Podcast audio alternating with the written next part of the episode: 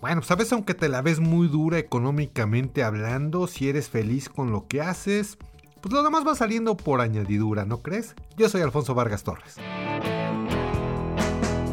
Un café entre amigos. Con Alfonso Vargas Torres. Así es, mis muy queridos amigos, gracias por estar de nueva cuenta conmigo en este podcast. Ya estamos aquí con un cafecito servido, calientito para platicar con ustedes entre amigos. Oigan, pues en el podcast anterior les había comentado de mi paso por los medios de comunicación en el estado de Michoacán, en la bellísima ciudad de Morelia. Y bueno, pues continuando con este tema, eh, realmente yo les comentaba que ganaba muy poquito dinero como reportero y como productor y como conductor además, co-conductor del noticiero de la mañana de Ultra Sistema de Noticias que se transmitía a través de la frecuencia de Radio Ranchito allá en eh, la bella Morelia, Michoacán. Hice amigos, muchos amigos allá en Morelia, pero creo que uno de ellos que fue realmente importantísimo en mi paso por esta bella ciudad fue Miguel Lobato. Miguel Lobato tiene una productora que se llama Prodim. Entonces, realmente yo cuando trabajaba para Radio Ranchito, para Ultra Sistema de Noticias, pues yo cobraba 4 mil pesos al mes. Entonces era una cantidad, eh, aunque hasta cierto punto sí te alcanzaba para ciertas cosas, pero pues no cubrías todos tus gastos, ¿no? Porque también la vida allá pues es mucho más barata que en la Ciudad de México o que en otras ciudades del país, pero realmente pues era un sueldo muy bajo, ¿no? Entonces... Yo recuerdo que Miguel Lobato, que fue un muy buen amigo, él trabajó muchos años en TV Azteca allá en Michoacán. Y luego cuando TV Azteca cierra sus puertas, se forma una empresa que se llama Central TV, que también era concesionada por los hermanos Ramírez, ¿no? Los de Organización Ramírez, los dueños de una cadena de cines muy importante en México. Y entonces, eh, realmente cuando eh, yo empiezo a trabajar en Radio Ranchito y no me alcanza el dinero, en Ultra Sistema de Noticias y no me alcanza el dinero, pues entonces Miguel Lobato me acoge ahí en su, en su casa productora porque yo, pues originalmente cuando produje otro programa para una empresa televisora que se llamaba CB Televisión, también en Michoacán, él fue el que me rentaba el equipo, me rentaba la isla de edición con una editora, mi querida Caro Herrera. Y bueno, pues al ver que yo estaba en esta situación económica tan precaria, pues Miguel me echó muchísimo la mano, me abrió las puertas de su empresa. Entonces, eh, pues yo cubría varias cosas. Fíjense que una de las cosas que empecé a cubrir fue eh, aún a los diputados, porque también como les decía en épocas electorales, pues finalmente hay muchos diputados o muchos políticos que rentan los servicios de las casas productoras para que los anden siguiendo, para que graben sus mítines. Y esto les sirve de dos cosas. Una, pues para su egoteca, su egoteca personal y otra porque ahí se dan cuenta que tanta gente asistió, cómo reaccionaba la gente a los discursos, etc. Entonces, yo me acuerdo que yo eh, participé con eh, un candidato a la diputación que hoy, bueno, había varios candidatos para diputados que finalmente, por ejemplo, hoy uno de ellos incluso es el gobernador del estado de Michoacán, que es Silvano Aureoles. Este estaba la diputada Cristina, no me acuerdo su apellido tampoco, y también estaba Leonel Godoy. Leonel Godoy, amigos, luego fue también eh, gobernador del estado de Michoacán, incluso Híjole, fue una etapa ya muy difícil. Ya no me tocó vivirla en Michoacán, pero fue una etapa muy difícil porque yo recuerdo que ya cuando Leonel Godoy era eh, gobernador del estado de Michoacán, en una festividad, en un festejo del 15 de septiembre de la celebración del Día de la Independencia en México, pues resulta que alguien soltó un par de bombas en, en, el zócalo ahí de Michoacán cuando se estaba celebrando el grito. Hubo varios muertos, heridos y todo esto. Bueno, el chiste es que yo cubría a Leonel Godoy porque él contrató a Miguel Lobato para cubrir algunas de sus actividades. Entonces, pues ahora sí que donde iba el candidato, pues yo iba ahí a grabar y a reportear y todo esto, ¿no?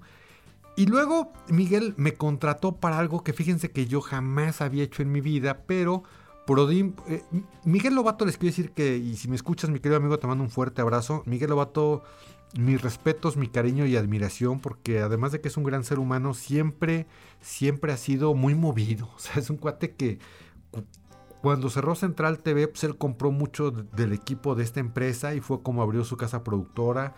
Eh, tiene mucho conocimiento en el área de ingeniería, en el área técnica, en el área de producción. Sigue produciendo muchos contenidos para el estado de Michoacán.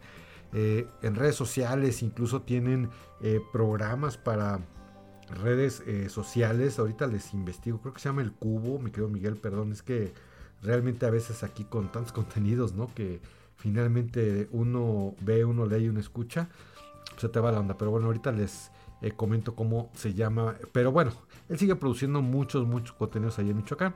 Entonces, una de las cosas que a mí me invita Miguel Lobato a hacer y que yo jamás había hecho, pues era grabar bodas, porque resulta que había un, eh, pues unos sonideros, un equipo de sonido que pues, llegaron ahí a un acuerdo. Dijeron, oye, pues yo puedo ofrecer los servicios integrales. Yo puedo decir que aparte de que les pongo la música, luz y sonido, pues además también les grabo el evento, les grabo las bodas, les grabo los 15 años.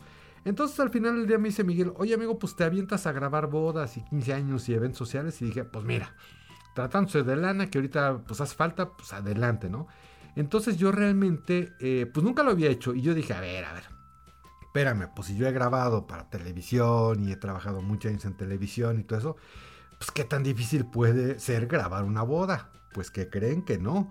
Realmente bien dicen zapatero a tus zapatos, ¿no? Entonces yo me acuerdo que la primer boda que yo llegué a grabar, pues ya me dio mi equipo y todo eso, me puse de acuerdo con los del sonido, entonces pues ya llegué a la iglesia y todo eso, y pues me puse a grabar la boda.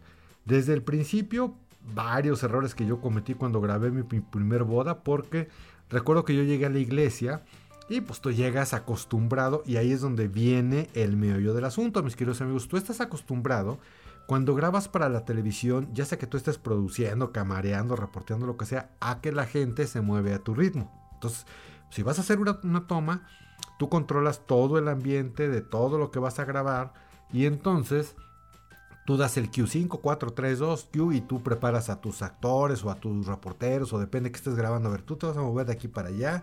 Por ejemplo, era muy común cuando grabamos los stands. El stand es cuando tú apareces a cuadro. Entonces tú te pones de acuerdo con tu camarógrafo y le dices, a ver, yo voy a, caminar por este lado, entro por la puerta, eh, me meto y, empiezo a decir este texto. Entonces, órale, 5, 4, 3, 2. Ya, ¿qué tal amigos? Estamos aquí el día de hoy en Cuernavaca, Morelos, la ciudad de la eterna primavera. Eh, gracias por estar con nosotros el día de hoy y pues nos está abriendo la puerta uno de los cantantes más reconocidos de la música romántica, papá. Entonces tú empiezas a caminar y a grabar. Y luego pues, te, te grabas dos, tres tomas de apoyo o a lo mejor vas caminando y te equivocas, o se le sale el foco al camarógrafo, eh, y repites las tomas pues cuantas veces sea necesario, ¿no? Entonces, tú estás muy acostumbrado a grabar este tipo de cuestiones. El Cubo Televisión, así se llama el programa, para que lo sigan por redes sociales, por Facebook, el Cubo Televisión. Entonces, eh, tú estás acostumbrado a controlar todo este ambiente. E insisto, iluminas bien y repites las tomas y todo. Pues, ¿qué pasa cuando tú llegas a una boda? Pues que obviamente ahí no puedes controlar la situación porque tú te estás sumando al evento. No el evento se está produciendo para ti. Entonces, imagínense cuando pues entran los novios, pues tú tienes que seguirlos. Y cuando llegan al altar y se sientan y se hincan y todo esto, pues tú tienes que seguir todos los movimientos. Entonces ahí sí no hay de que no, a ver otra vez, ahora vamos a hacer otra toma, a ver, regresense otra vez a la entrada, 4, 3, 2 y caminen los novios, pues no. Entonces, para mí fue hasta cierto punto traumático esa primera boda porque pues todo se me iba, me acuerdo que me subí a lo que es el, altar, ahí este, muy cercano al altar y el padre me regañó públicamente, me dijo que qué falta de respeto, pues yo todo apachurrado, pues ya no sabía ni, ni dónde ponerme para grabar, para sacar la mejor toma. Y luego cuando viene pues la ceremonia de los anillos y del lazo y de este yo fulano acepto a Sutana como mi esposa en lo próspero y adverso y todo eso, pues tú tienes que estar al tiro y grabando, ¿no? Entonces, y pues a mí se me fueron dos, tres cosas, porque insisto, tú estás muy acostumbrado a que en el momento que tú dices 3, 2, Q, se empieza a grabar y aquí pues no. Y ya luego pues la fiesta y tienes que correr al salón y esperar a que lleguen los novios y cuando llegan los novios, pues los tienes que captar saliendo del coche. Y luego cuando entran al salón y todo el mundo les aplaude. Y los bailes y todo esto. En fin, que pues realmente yo ahí aprendí y fue una enorme y gran lección de humildad. Porque ahí me di cuenta que pues no sabía nada. O sea, que a mí se me hacía muy fácil. Y que en mi soberbia decir, ay güey, pues he grabado televisión tantos años, ni modo que no puedo echar una boda. Pues no. Mis respetos para todas las personas que graban bodas, 15 años, eventos sociales y que lo hacen bien, obviamente. Ya después al paso del tiempo obviamente fui aprendiendo. Y entonces, bueno, pues ya sabía dónde pararme, dónde no pararme, dónde echar las luces, dónde no. Incluso en qué momento de la misa es irrespetuoso que tú grabes. Cuando, por ejemplo, se está haciendo lo que es la consagración. Eh, para los que somos, somos católicos, sabemos que cuando el Padre levanta la hostia y todo esto, es un evento muy solemne, de mucho respeto, y entonces ahí tú no puedes estar aventando las luces y moviéndote y todo. Entonces, en ese momento, por ejemplo, pues yo bajo la cámara o desde lejos estoy tirando eh, la imagen para poder grabar desde lejos, pero con todo el respeto del mundo. Entonces ya luego aprendí, pues ya llegaba con los padres, me presentaba yo con ellos. Hola padre, mucho gusto. Mire, yo soy Alfonso Vargas Torres, vengo de Prodim, yo soy la persona que va a grabar el día de hoy el evento. Este, si hay alguna indicación, padre, que me quiera dar respetuosamente, yo la sigo. Ah, pues hijo, muchas gracias. Mira, nada más te pido que en este momento no grabes, bla, bla, bla. Entonces, bueno, ya cambias, ¿no? Este, igual, pues ya te la sabías cuando llegaban los novios, ya sabías en qué momento iban a aplaudir las, los asistentes a la boda y todo eso. Entonces, pues ya aprendes, ¿no? Entonces, como les comento, amigos, esta fue una enorme lección de humildad para mí, porque eh, se me bajaron los humos, aprendí y valga la redundancia, aprendí que hay muchas cosas todavía que aprender. Y sigo con esta mentalidad. Hay muchas cosas que yo sigo aprendiendo en el camino. Como les he manifestado en otros capítulos o en otras redes sociales. Eh, cuando yo inicié mi carrera en los medios, todo eso que se utilizaba desde los fierros hasta el estilo de redactar y todo, pues hoy ya es totalmente distinto. O sea, la forma de grabar, la forma de conducir un programa, la forma de reportear ha cambiado. Y si tú no te capacitas durante toda, toda tu carrera, te vas empolvando y te vas quedando atrás. Pero bueno, ese ya es tema para otro capítulo. Por lo pronto, eh, pues así fue mi paso por esta productora. Entonces de pronto pues yo cubría lo que era eh, a Leonel Godoy, alguno que otro evento político, y pues de pronto me iba yo a grabar las bodas, que fíjense que a la larga me di cuenta que realmente es muy buen negocio. Eh, yo lo intenté hacer ya después, pero bueno, finalmente, pues insisto, zapateros, zapatos y tampoco puedes andar picando en todos lados y hacerla de chile y de mole y de todos sabores. Entonces, eh, realmente, pues este fue más o menos mi paso por los medios de Michoacán. Y cuando yo terminé también, pues ya con esta etapa de trabajar en la radio y de, y de hacer toda esta labor durante un año, casi exactamente un año viviendo en la ciudad de Morelia, me habla otro muy buen y querido amigo que es Poncho Márquez, Alfonso Javier Márquez de la ciudad de Guadalajara. Entonces él pues me invita, junto con la que entonces era mi esposa, nos invita a trabajar en un nuevo proyecto que ya será tema para otro capítulo. Pero por lo pronto, pues eh, mi reconocimiento, mi admiración y mi eterno cariño y agradecimiento a mi queridísimo Miguel Lobato.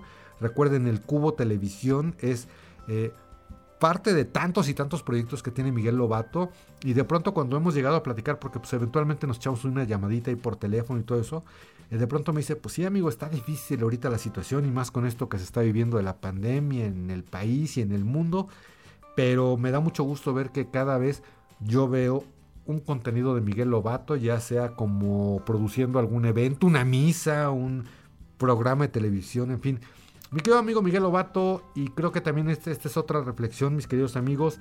Hay dos reflexiones en este capítulo, a ver si les parece, ustedes coméntenme. Una, tener la humildad de decir, hay muchas cosas todavía en el camino que debo aprender aun cuando aparentemente tengo muchos años de experiencia. Y dos, la gratitud. Y hay muchas personas a las que yo les tengo un enorme cariño y un enorme agradecimiento. Algunos de ellos ya se nos fueron de este mundo y algunos siguen ahí activos todavía. Y para mí Miguel Lobato siempre ha sido una persona a la que recuerdo con mucho cariño, con mucha admiración, con mucho respeto y con una gran, gran gratitud porque mi querido amigo tú me echaste la mano en momentos difíciles económicamente hablando y también personales desde luego. Eh, pues esto que yo les quería comentar el día de hoy en este podcast. Y ya lo saben, la invitación para que me sigan en todas mis redes sociales. En Facebook me encuentran como Alfonso Vargas Torres. En Instagram como arroba alfonso-vargas-torres. Y desde luego también los espero en el canal de YouTube donde pues ahí compartimos un chorro de cosas, experiencias. Les muestro muchos lugares padres de mi querida Ciudad de México. Hablamos de muchísimas cosas. Por ahí suscríbanse, denle like. Ya saben todo lo que tiene que hacer en YouTube. Eh, una red social que me ha costado mucho trabajo, que desde luego ya también es tema para un capítulo mucho, mucho más adelante. Nos vamos y nos escuchamos en cualquier momento, en cualquier lugar. Yo me despido de ustedes, mi nombre es Alfonso Vargas Torres.